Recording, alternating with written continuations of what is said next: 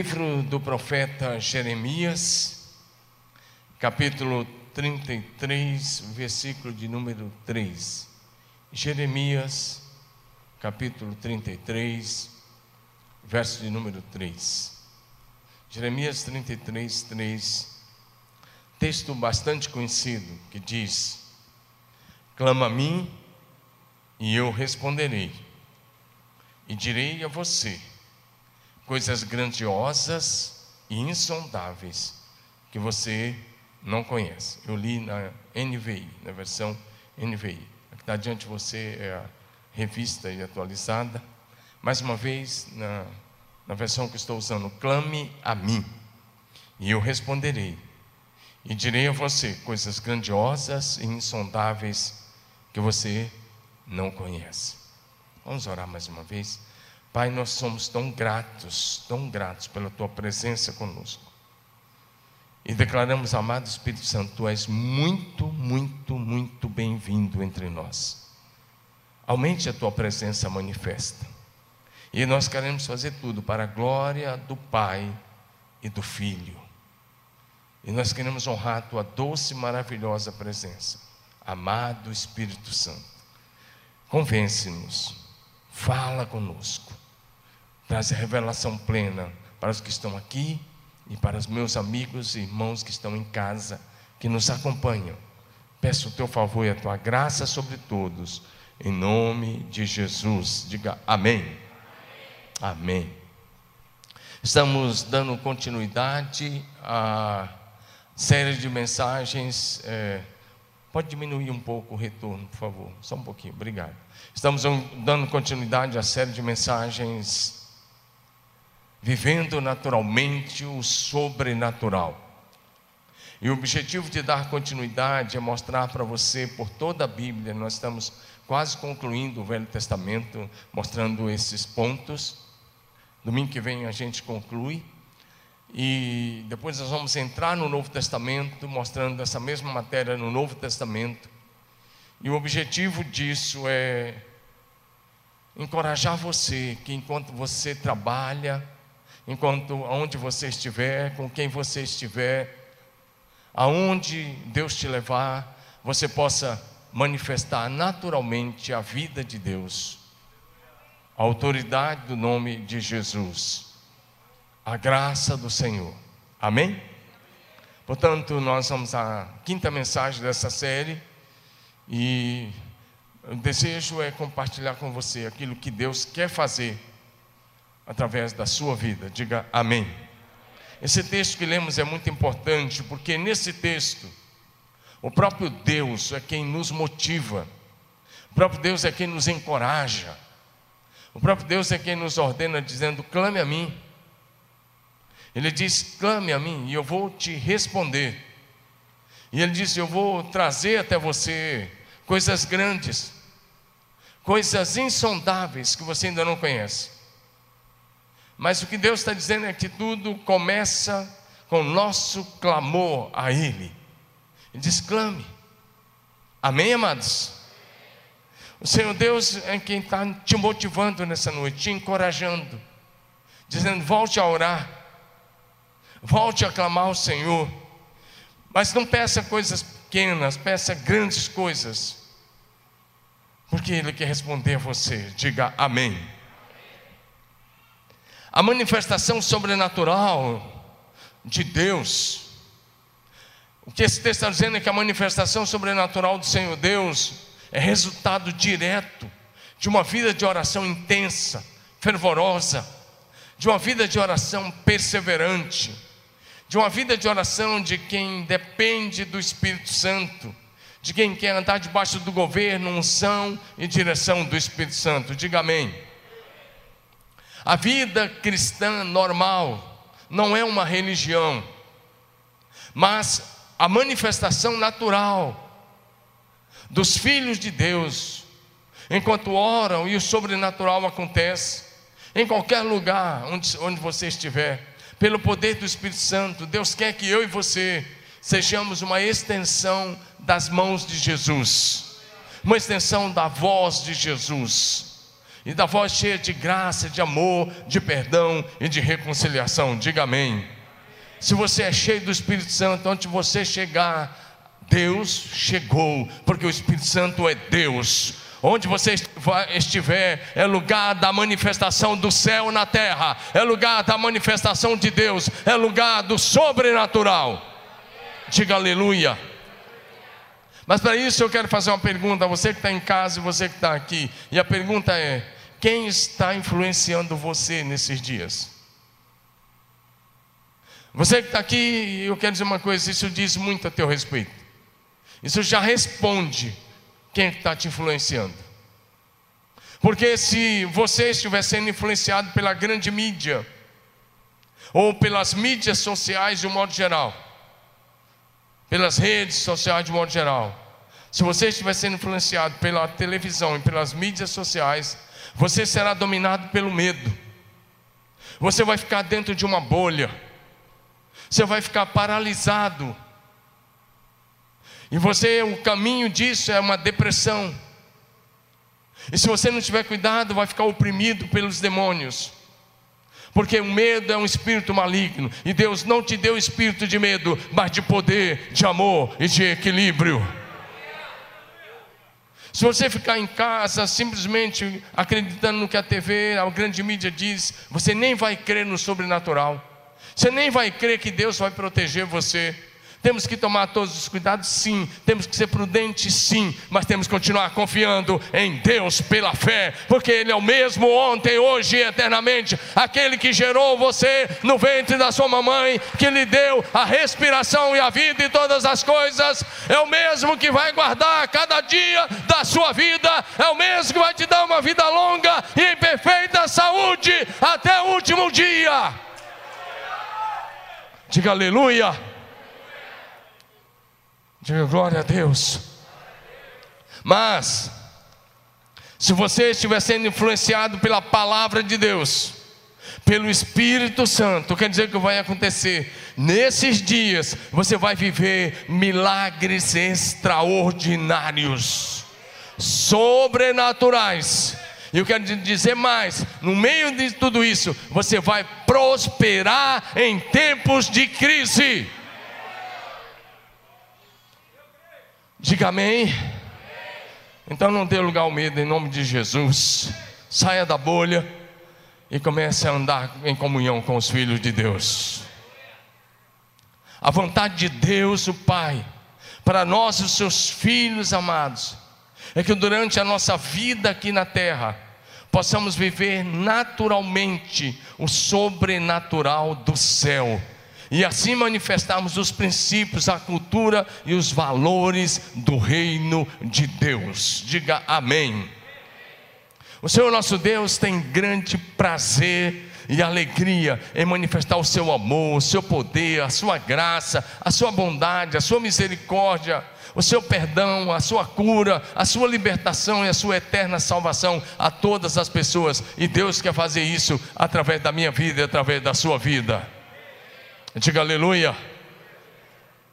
Um texto de Romanos, capítulo 8, verso 19, que diz assim: A criação aguarda com ardente expectativa a manifestação dos filhos de Deus.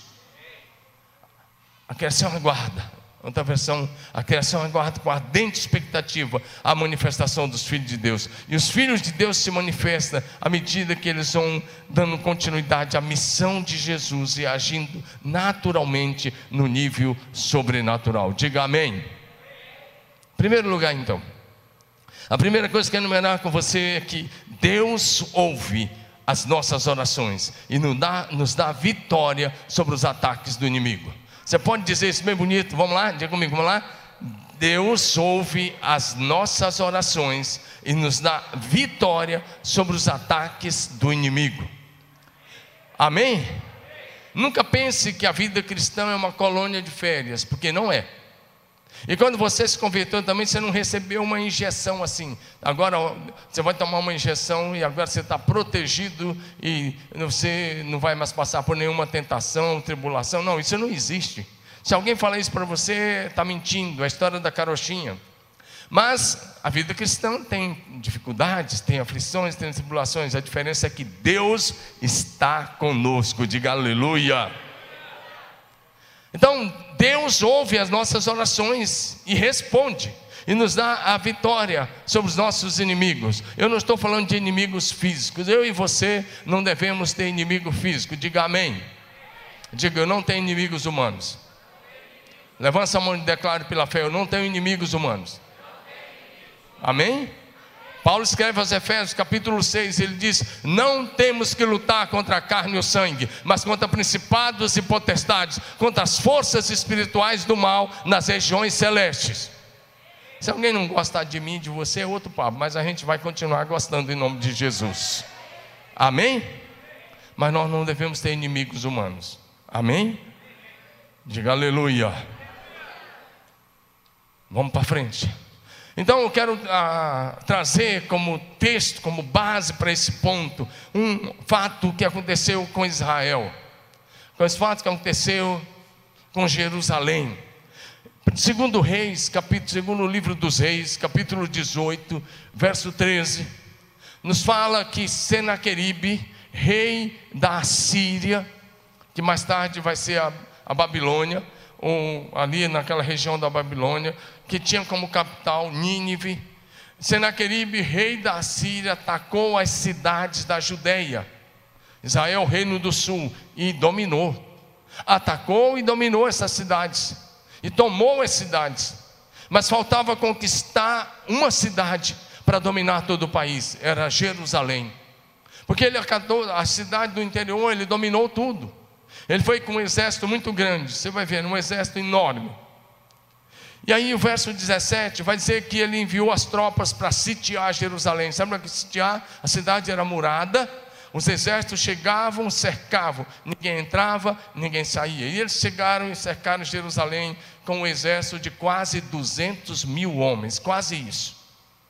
Você vai ver por que eram quase 200 mil. Imagina 200 mil soldados de um exército experiente, poderoso, chega e cerca uma cidade que tinha na época menos de 200 mil habitantes. E na sua maioria absoluta civis. O que, que eles poderiam fazer? Nada. Esse exército da Síria era um exército experiente. Esse exército tinha destruído todas aquelas nações do Oriente Médio. Esse exército vinha marchando e destruindo tudo, fazendo de algumas cidades deserto.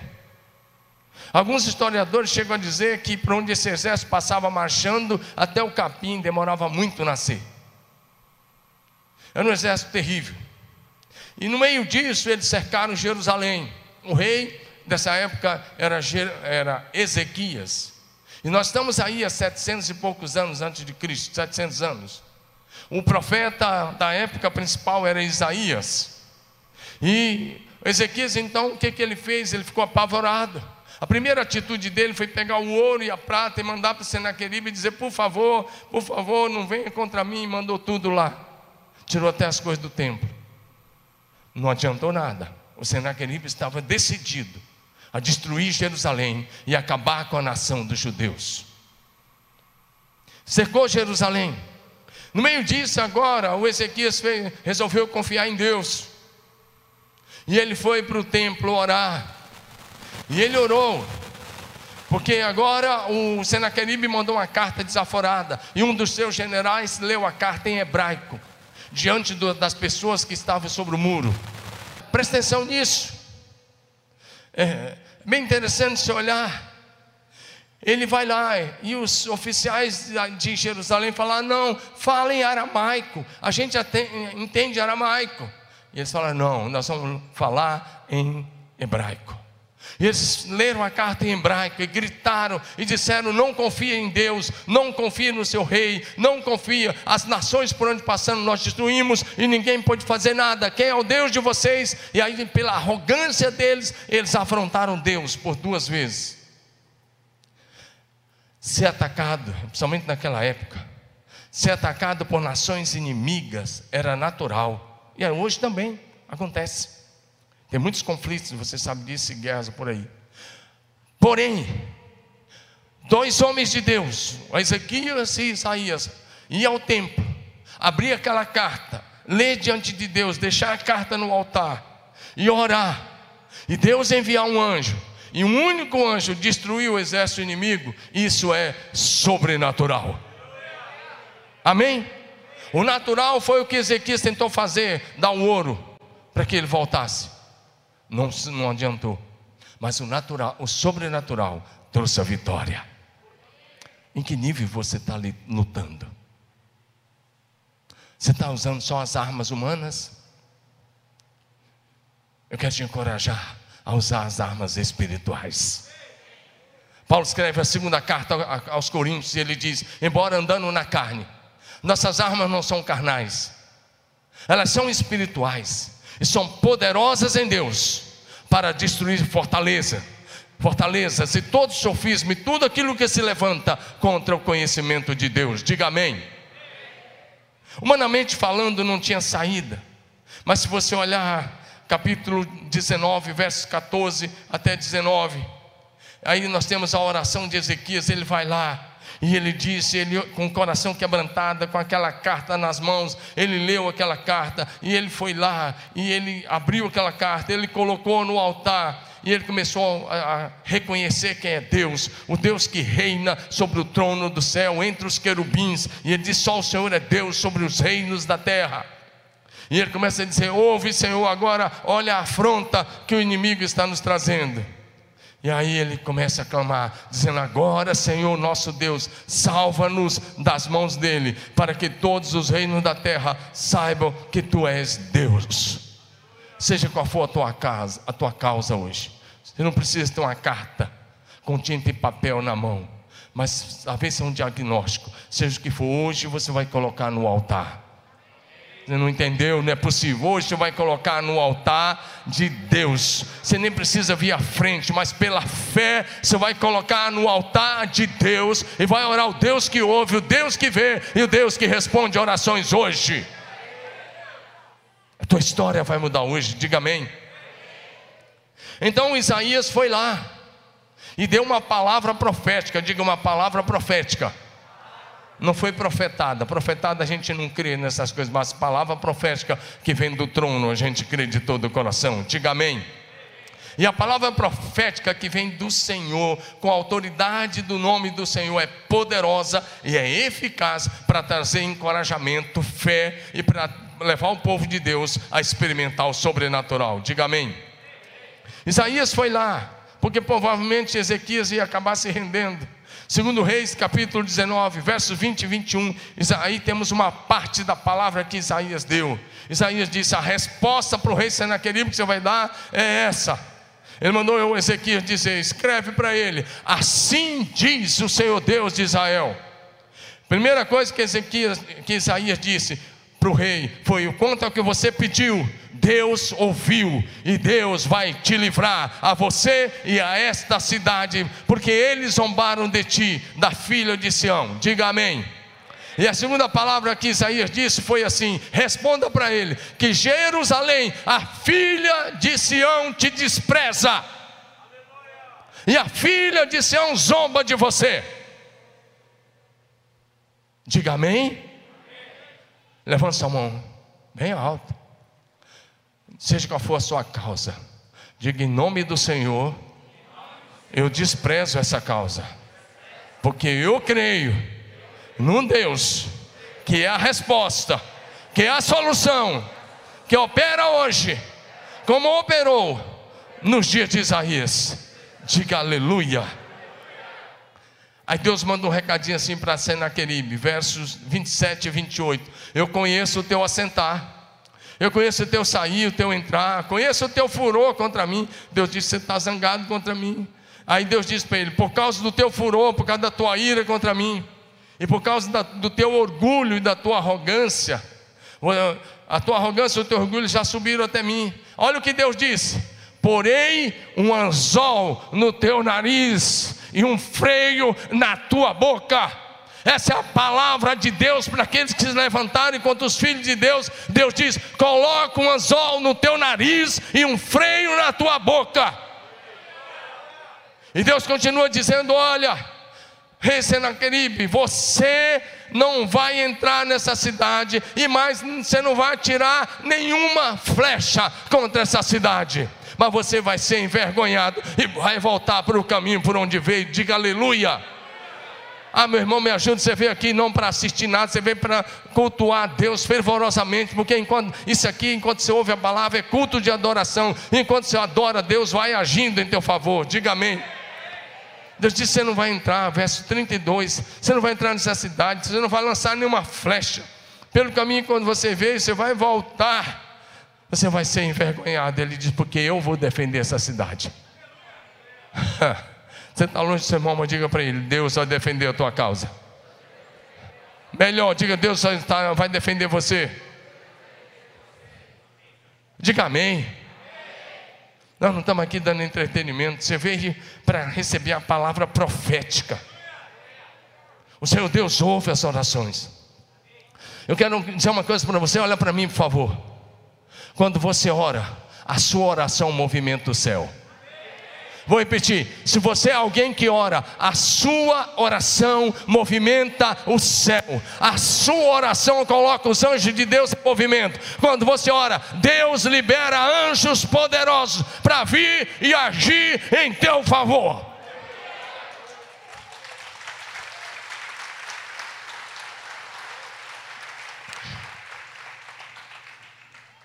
Lembra que Ezequias orou, Isaías orou? Olha o verso 35. Deus disse: Você não vai entrar sem naquele. Você destruiu as outras nações, você destruiu os outros deuses, porque eram de madeira, de pedra, era coisa feita pelos homens, mas o Deus do céu, a tua vida está nas mãos dele, diga amém. Naquela mesma noite, diga naquela mesma noite, ah, você vê, por favor, de novo. Diga naquela mesma noite. Fala hoje à noite. Agora mesmo. Tem anjos de Deus trabalhando em meu favor, em favor da minha família. Amém? Se você crê, dá uma linda salva de palmas, Jesus. Veja bem, um exército enorme de quase 200 mil homens tinham atacado Jerusalém. Deixa eu abrir um parênteses e explicar uma coisa para você que está em casa e já leio esse versículo. Deixa o versículo da projeção. Às vezes, alguns desavisados ou indoutos vão dizer assim: ah, que Deus é esse que mandou matar. Levanta a cabeça e olha para mim. Deixa eu uma coisa: Deus não mandou matar. Primeira coisa que você precisa saber: esse exército tinha espalhado morte e destruição por onde eles tinham passado, e aquele que o homem semear, ele vai ceifar. Você faz, faz coisa errada, uma hora a fatura chega. É uma questão de tempo. Agora o que aconteceu? Essa é a primeira coisa. A segunda coisa, quando Deus interviu, e Deus interviu várias vezes na história de Israel, defendendo essa nação e defendendo esse povo nas guerras. Deus não estava fazendo isso porque Israel era um povo especial. Não, Deus não estava fazendo isso. Olha bem para mim. Deus estava protegendo a história da nossa salvação porque Jesus ia nascer entre os judeus e ele nasceu, segundo a carne, na tribo de Judá. Diga amém. Se aquela nação, se a Síria destruísse Israel, o plano de salvação caía por terra. E Jesus não viria na plenitude dos tempos. Então Deus estava protegendo o plano de salvação para toda a humanidade porque quem estava por trás daqueles exércitos que queria destruir Israel era Satanás, porque destruindo Israel destruiria o plano de salvação. Por isso que Deus tinha que intervir. Entendeu agora? Está entendido? Amém? Não preciso falar outra vez, não, né? Então tá bom. Agora, olha o que aconteceu naquela noite. Aquele exército estava lá para esmagar Jerusalém, para destruir, já tinham dominado todas as outras cidades da Judéia, só faltava a capital, que era Jerusalém. Mas naquela noite, por causa da oração, diga por causa da oração, do rei Ezequias e do profeta Isaías, naquela noite, saiu o anjo do Senhor e feriu no arraial dos assírios 185 mil soldados. Diga amém. Não por causa desse soldado, mas por causa da intervenção divina. Diga amém. E quando se levantaram os restantes pela manhã, eis que todos eram cadáveres. Deus disse: Vou colocar um anzol no seu nariz, por causa do orgulho e da arrogância, e porque você me afrontou, e porque você afrontou o povo de Deus. E ele voltou envergonhado lá para seu país, para sua cidade. Chegou lá, ele foi no seu templo de idolatria seu Deus com D minúsculo, e quando ele estava lá, dois filhos dele o mataram. O rei Senaqueribe. Foi assim que ele terminou. Agora deixa eu dizer uma coisa: Deus não mudou, diga Deus não mudou. Êxodo capítulo 23, verso 22. Deixa eu falar essa palavra para você, pega essa palavra. Se você andar em obediência ao Senhor, se você amar o Senhor, servir o Senhor e obedecer a palavra, para você que está aqui, você que está em casa, receba isso. Vou repetir: se você amar o Senhor, se você servir o Senhor de todo o coração, e se você andar em obediência a Deus, ei, Deus será inimigo dos teus inimigos e adversário dos teus adversários. Por favor, projeção. Êxodo 23, verso 22, por gentileza. Êxodo 23 disse assim: Se vocês ouvirem atentamente o que ele disser, e fizerem tudo o que lhes ordeno, serei inimigo dos seus inimigos e adversário dos seus adversários.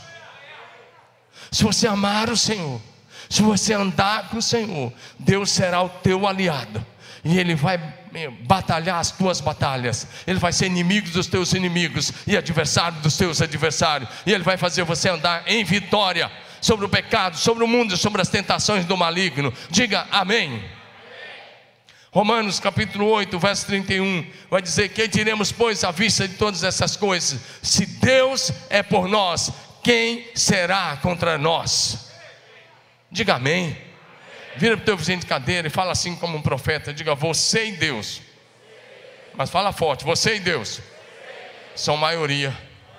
Você e Deus é a garantia da vitória.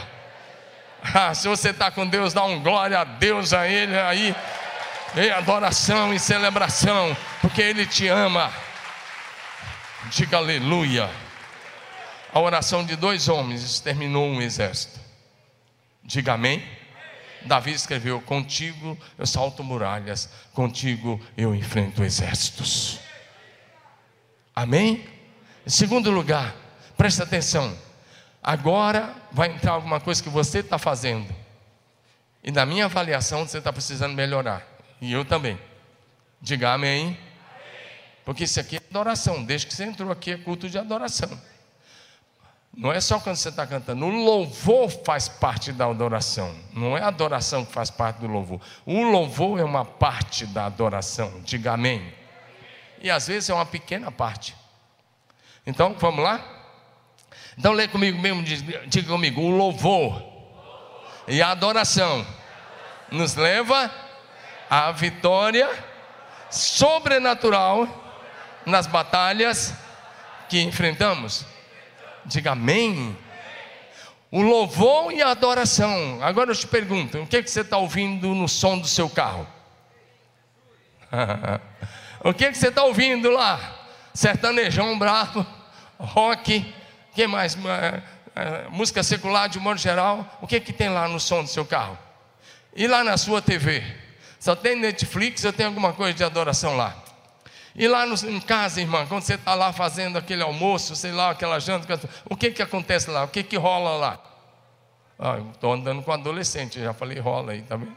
Ah, o que que acontece lá? Eu sei o que acontece lá em casa. Porque eu saio e eu chego assim, por volta de uma hora, uma e meia, para almoçar, e eu almoço e volto para o trabalho, mas eu sei que eu chego lá em casa todo dia e eu vejo o iPad da minha esposa ou o celular dela tocando louvores. E tem dia que até dá vontade de filmar um pouquinho as duas lá cantando. Eu falo, qualquer hora dessa eu vou filmar, eu vou mostrar vocês cantando. Elas ficam com medo de eu filmar, mas eu não vou filmar não, porque elas estão fazendo para a glória de Deus. Mas a gente precisa construir um altar de adoração na nossa casa. Não é com tijolo e pedra, é quando você coloca louvor e adoração e tem vida de oração dentro da sua casa. Diga aleluia. E aí eu quero lembrar com você uma experiência fortíssima do povo de Judá.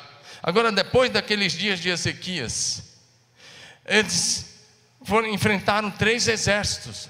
Agora era nos dias é, do, do rei Josafá. E é bem interessante. Esses três exércitos vieram para atacar eh, Jerusalém, atacar a Judéia, para destruir a nação. Eles queriam mais uma vez riscar esse povo da face da terra. E aí o texto é bem interessante. Segundo Crônicas, capítulo 20, verso 1 em diante, diz assim: Os filhos de Moabe, os filhos de Amon, com alguns dos meunitas, e vieram a peleja contra Josafá. Então vieram alguns e avisaram Josafá, dizendo: Grande multidão vem contra ti, da além do mar e da Síria Eis que já estão em Azazon, em Tamar, todos os nomes aí interessantes, em Gued. Então Josafá teve medo, ficou com medo do rei, e se pôs a buscar o Senhor, e apregou um jejum em todo Judá. E Judá se congregou para pedir socorro ao Senhor. E o texto vai dizer que de todas as cidades da Judéia, as pessoas foram para Jerusalém para buscar o socorro do Senhor, que está em 2 Crônica 20, de 1 a 4. Agora o texto continua. E aí agora a partir do verso 13. Olha o que acontece. Enquanto eles estão lá em jejum no pátio do templo, todo mundo orando, todo mundo adorando. Diga, todos adorando. Diga, todos jejuando. E estavam lá com homens, mulheres e crianças. Olha para mim. Depois você lê em casa o texto. Senão nem a, nem a leitura e nem eu. Recebe a palavra aqui em nome de Jesus. Diga aleluia. Quando eles estavam lá, homens, mulheres e crianças adorando e jejuando, todo Judá Toda a representação da nação é um pátio grande de cerca de 200 mil metros quadrados, o pátio do templo, e eles estavam lá, em pé diante do Senhor.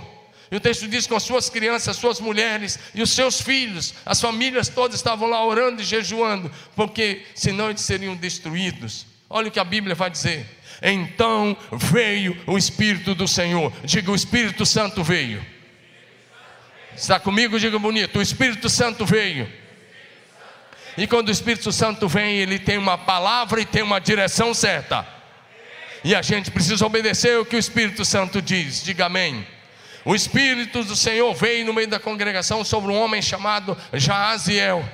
E o texto dá o nome do pai, do avô e do bisavô dele. E esse homem então se levantou e disse: Dai ouvidos todos Judá, e vós moradores de Jerusalém, tu, rei Josafá, ao que vos diz o Senhor. E a primeira coisa que o Espírito Santo disse foi: não tenham medo nem fiquem assustados por causa dessa grande multidão, porque esta guerra não é de vocês, mas é de Deus. E essa é a palavra para você hoje. Não tenha medo, porque essa situação está nas mãos de Deus. Manda embora o medo. Em nome de Jesus, diga aleluia. O diz: não tenha medo, porque essa batalha não é de vocês, ela é do Senhor, diga aleluia. Imagine esse homem diz assim: amanhã, diga amanhã. Ele disse: vocês vão sair o encontro do exército. Estavam dentro de Jerusalém, muralhas fortes, portões fechados. E Deus disse assim: abra os portões amanhã de manhã cedo e vão ao encontro deles. Você, mas aqui isso é tolice, nós estamos aqui seguros. Ei, quer viver o milagre de Deus? Você veio cultuar mesmo, tem certeza? Quantos querem viver um milagre sobrenatural? Então você vai precisar sair da sua zona de conforto. Não, você não está entendendo. Vou ver aqui desse lado. Quantos querem viver um milagre sobrenatural do Senhor nesses dias? Então você vai precisar deixar a sua zona de conforto. A zona de conforto era Jerusalém, com suas muralhas de pedra enormes, seus portões fechados. Mas Deus disse: abra os portões amanhã de manhã, saiam ao encontro dos, dos três exércitos inimigos. E tem mais: vocês não vão pegar espada nem lança, vocês vão cantar. Diga glória a Jesus. Fico pensando que alguns têm dificuldade de cantar aqui nesse lugar tão especial. Imagine agora diante do exército inimigo, vocês vão abrir os portões, vocês vão sair da zona de conforto, da segurança de vocês, e vocês vão começar a cantar. Diga amém. E aí vocês vão cantar. E ele disse: enquanto vocês estiverem cantando, adorando, vocês vão ver o livramento do Senhor. E ele repete: não tenham medo, não fiquem assustados, porque o Senhor está convosco. Vira para o seu vizinho de cadeira e fala bem bonito: não tenha medo, não fique assustado, porque o Senhor Deus está com você, Jesus está com você, o Espírito Santo habita em você. Jesus disse: Estou convosco todos os dias, até a consumação dos séculos. Até a consumação dos séculos. Agora vamos para os versos 21 a 26. O que o texto está dizendo é como se a gente tivesse uma batalha amanhã e eu falasse assim: Jean, galera do louvor, nós temos aqui uns 80 músicos ao todo, 80 e poucos, contando instrumentistas e vocais, e eu pegasse os 80 e falar: os 80 vão amanhã, vocês vão na frente. Do outro lado tem um exército armado até os dentes, mas vocês vão na frente. Vocês vão se posicionar na frente do povo e vocês vão começar a cantar. e quando vocês estiverem cantando, Deus vai trazer livramento. Veja bem, era a palavra de um homem de Deus, Jaziel, não foi o rei que falou, não foi ninguém, foi um homem de Deus, pelo Espírito Santo, se levantou e falou. Você está num ambiente onde o Espírito Santo tem total liberdade. Você está num, num ambiente onde o Espírito Santo é presente. Você está num ambiente onde você está para ouvir a voz do Espírito Santo. E ele não vai falar direto do céu que você está falando através dessa voz que você está ouvindo. E ele fala através da voz dos seus pregadores, dos seus homens, das suas mulheres hoje. Das mulheres de Deus, dos homens de Deus hoje. Foi um homem que se levantou. Até então era um franco desconhecido. Ninguém nem conhecia tanto esse Jazel. A Bíblia fala nele aí e pronto. Mas ele deu uma palavra: abra os portões, imagina. E o povo, ninguém duvidou. Diga, ninguém duvidou. Fala para o seu vizinho assim: não dá lugar à dúvida. Se você duvidar, você não vai viver o teu milagre. Mas se você crer, você vai viver. Diga aleluia. Olha o que aconteceu: eles abriram os portões.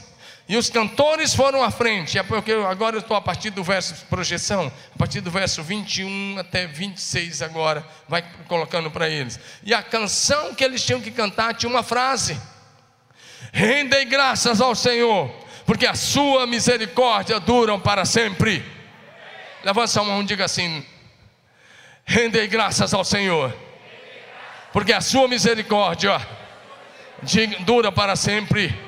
Diga de novo: o Senhor é bom, e as suas misericórdias duram para sempre. Mais forte ainda: o Senhor é bom, e as suas misericórdias duram para sempre. Fala de novo: o Senhor é bom, e as suas misericórdias duram para sempre, porque enquanto você está declarando a bondade do Senhor, alcança a tua casa, alcança a tua família, alcança o teu negócio, teu trabalho e realiza aquilo que é impossível aos homens. Diga de novo: o Senhor é bom, e as suas misericórdias duram para sempre. Sabe o que aconteceu enquanto eles estavam cantando essa canção? que é mais uma declaração. Sabe o que a Bíblia diz? Aqueles três exércitos se desentenderam e uma, uma confusão foi gerada no meio deles, e eles começaram a matar uns aos outros. E a espada de um virou-se contra a espada do outro, e eles se autodestruíram. E quando Israel se aproximou, chegou no alto, e olhou para aquele exército, não tinha mais ninguém em pé, todos eram corpos mortos jazeu em terra sem nenhum sobrevivente. Ninguém sobreviveu. O louvor é arma de guerra. Diga comigo: louvor e adoração é arma de guerra. Amém? Então amanhã que você entrar no seu carro, em vez de botar aquele sonzão lá, que não tem nada a ver com louvor e adoração, que atrai maldição e esse problema, coloca o louvor. Exalte ao Senhor lá no seu carro, lá na sua casa, lá no seu trabalho, onde você estiver. Exalte ao Senhor. Amém? Levanta de novo a sua mão e diga: louvor é arma de guerra. Diga: o louvor atrai a manifestação do céu na terra.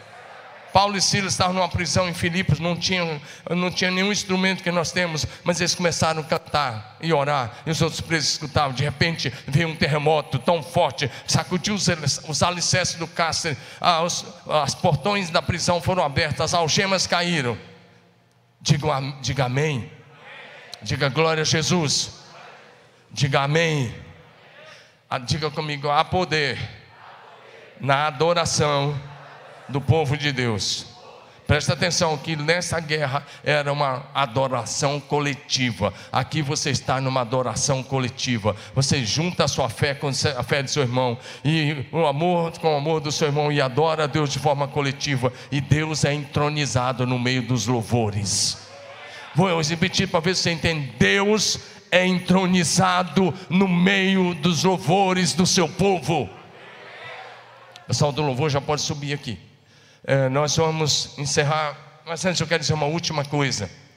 É, se você declarar a bondade, a misericórdia, o amor e a grandeza do Senhor, Ele vai agir em teu favor. Diga amém. A última coisa que eu quero é, falar sobre você é uma experiência de Ezequiel, no capítulo 37, de 1 a 10. Nesse texto, o Espírito do Senhor arrebatou Ezequiel e o colocou, Ezequiel 37, de 1 a 10, e o colocou no meio de um vale de ossos que estava sequíssimo. Ele começou a andar entre aqueles ossos. E de repente o Senhor falou com ele, o Espírito Santo falou: Filho do homem, esses ossos poderão reviver. Por favor, projeção. Filho do homem, esses ossos poderão reviver. E o profeta responde: Senhor, tu sabes. E aí veio uma ordem do céu dizendo: profetiza esses ossos, filho do homem. E diz: Assim diz o Senhor: farei vir sobre vocês a vida. Em outras palavras, ele estava dizendo: ossos secos, escutem a palavra do Senhor. Deus hoje diz a você: chega na tua casa e profetiza sobre aquela situação que parece que já morreu, que parece que não tem vida, que parece que não tem mais é, saída, que parece que não tem mais solução. Vai lá e profetiza a saúde onde a enfermidade, a cura, a libertação, a bênção, a prosperidade.